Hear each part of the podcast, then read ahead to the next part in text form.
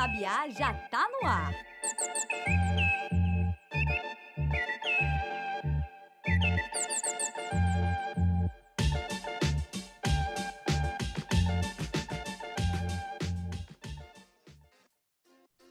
10 de fevereiro de 2022. Sejam bem-vindos ao Sabiá no Ar, o podcast diário do Correio Sabiá. Eu me chamo Thaís Moura e agora você escuta os principais destaques do noticiário brasileiro. O Supremo Tribunal Federal validou nesta quarta-feira as federações partidárias e estendeu até 31 de maio o prazo para as siglas registrarem essa união por meio do TSE. A corte definiu que os blocos partidários já serão válidos nas eleições de outubro deste ano. Foram 10 votos a favor e um contrário do ministro Cássio Nunes Marques, que alegou inconstitucionalidade das federações partidárias. De acordo com o magistrado, a medida recria um problema que havia sido resolvido com a emenda constitucional que barrou a formação de coligações em eleições proporcionais. A nova decisão aumenta em quase três meses o prazo que os partidos vão ter para oficializar o pedido de união. Até então, a data limite era 1 de março. No entanto, siglas como PT, PSB, PV e PCdoB pediram para que o prazo fosse alterado para 5 de agosto, mas o relator da proposta, ministro Luiz Roberto Barroso, disse que a nova data é um meio-termo justo e que não prejudicará o processo eleitoral. O ministro Gilmar Mendes discordou do prazo até 31 de maio. Para ele, os partidos poderiam sim ser constituídos até 5 de agosto. Dias Toffoli, Carmen Lúcia e Ricardo Lewandowski concordaram, mas a maioria votou pelo prazo proposto por Barroso. A federação partidária prevê que os partidos funcionem como um bloco único durante quatro anos após a eleição, com a bancada unificada no Congresso. Caso as siglas decidam sair da aliança antes desse prazo, serão proibidas de ingressar em uma uma nova federação, de celebrar coligações nas duas eleições seguintes e de utilizar o fundo partidário até completar o prazo mínimo remanescente. E se um ou mais partidos se desligarem, a federação continua ativa, desde que nela permaneçam duas ou mais siglas. E foi divulgada nesta quarta-feira uma pesquisa feita pela Genial Investimentos e pela empresa de consultoria e pesquisas Quaest, que mostra a desaprovação do presidente Jair Bolsonaro em 51%, enquanto a aprovação permanece no patamar da última pesquisa, de 22%.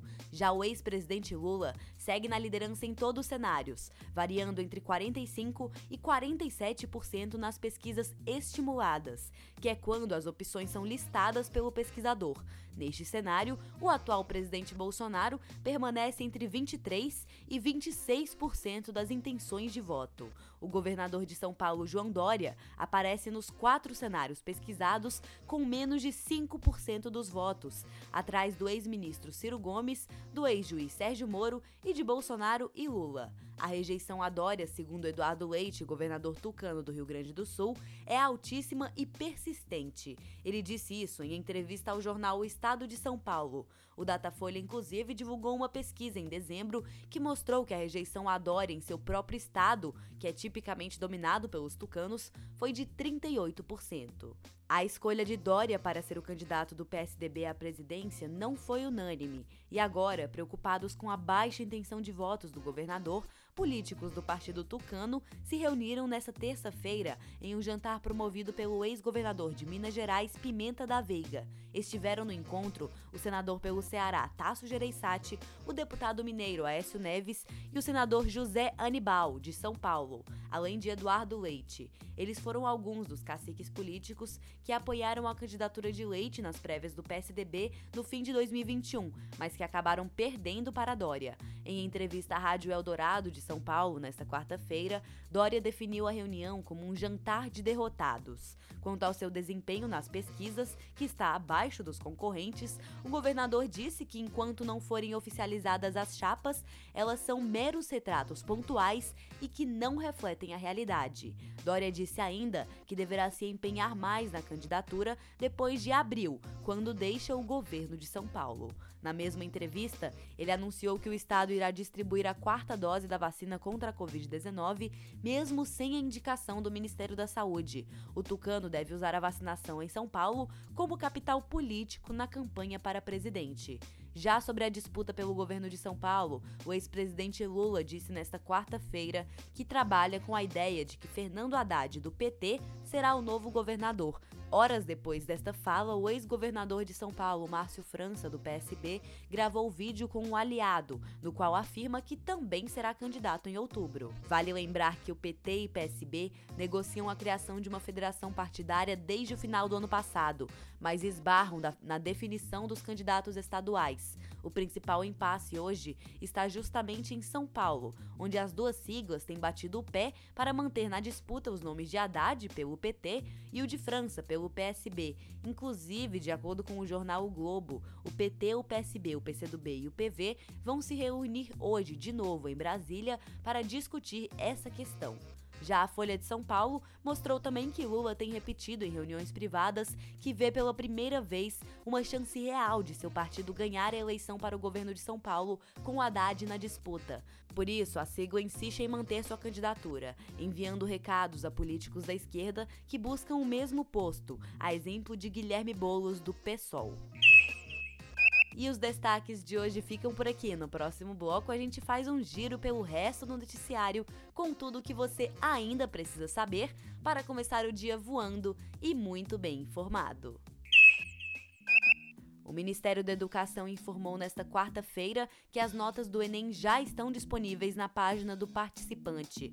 A previsão anterior era de que as notas saíssem na sexta-feira. O ministro Milton Ribeiro disse que a antecipação ocorreu após receber muitos pedidos dos candidatos. Para acessar a página do participante, é preciso usar o login único da plataforma gov.br e a inflação chegou a 0,54% no mês de janeiro, maior patamar desde 2016. No acumulado de 12 meses, a inflação já acumula 10,38%. Analistas ouvidos pela agência de notícia Reuters disseram que essa alta já era esperada. Os números atualizados foram divulgados nesta quarta-feira pelo IBGE.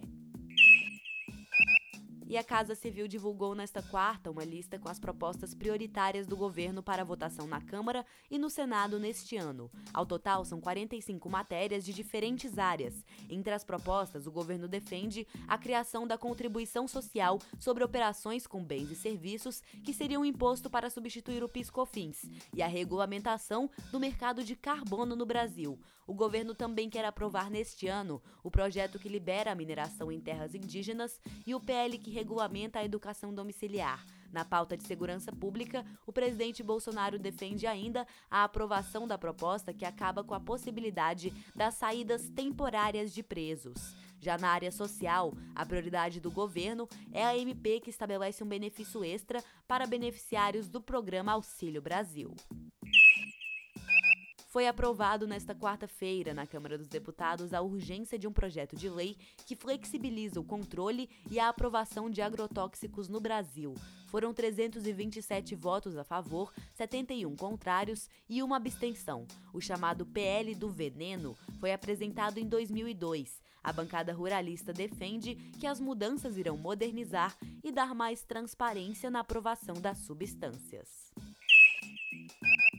E em votação simbólica, uma comissão especial da Câmara também aprovou nesta quarta uma PEC que aumenta a idade máxima permitida para que juízes e ministros sejam nomeados em tribunais superiores, como o STF, o STJ, o TCU, entre outras cortes. Hoje, a idade mínima para ingressar nesses tribunais é 35 anos e a idade máxima é 65, mas com a proposta, esse limite passa para 70 anos. Essa matéria, no entanto, ainda precisa ser votada em dois turnos no plenário da Câmara e do Senado. E a Câmara também aprovou o texto base da medida provisória que permite o uso de recursos do Fundo Nacional de Segurança Pública para subsidiar uma casa própria a policiais que tenham remuneração bruta de até 7 mil reais. Deputados ainda devem votar nesta quinta-feira os destaques e sugestões de mudança apresentadas pelos partidos. Noticiamos ontem sobre o caso do podcast Flow, em que o podcaster Monark defendeu a existência de um partido nazista. Nesse mesmo episódio, o deputado Kim Kataguiri, do DEM por São Paulo, disse que a Alemanha errou ao criminalizar o nazismo. Com isso, o deputado Eduardo Bolsonaro, filho do presidente da República, afirmou nesta quarta que entrará com um pedido para que se abra um processo no Conselho de Ética da Câmara contra Kim. A bancada do PT no Senado também vai entrar com um processo contra o deputado, no qual eles pedem a cassação de seu mandato. E por hoje é só, pessoal. O Sabiá no Ar fica por aqui. Mas se você gosta do nosso podcast e quer ficar por dentro da publicação de novos episódios, não deixe de seguir o Correio Sabiá nas redes sociais, arroba Correio Sabiá, e ativar as notificações. O Sabiá no Ar é publicado no Spotify de segunda a sexta-feira, a partir das 8 horas da manhã. A apresentação, coordenação e edição do podcast é feita por mim, Thaís Moura, e a produção deste episódio é da Giovana Mello, da Fernanda Rodrigues Rodrigues e do Arthur Lesnau. Já as trilhas sonoras são de autoria do Rafael Santos e a identidade visual é do João Gabriel Peixoto. O podcast também tem contribuição do jornalista Maurício Ferro, criador e diretor do Correio Sabiá. Até a próxima!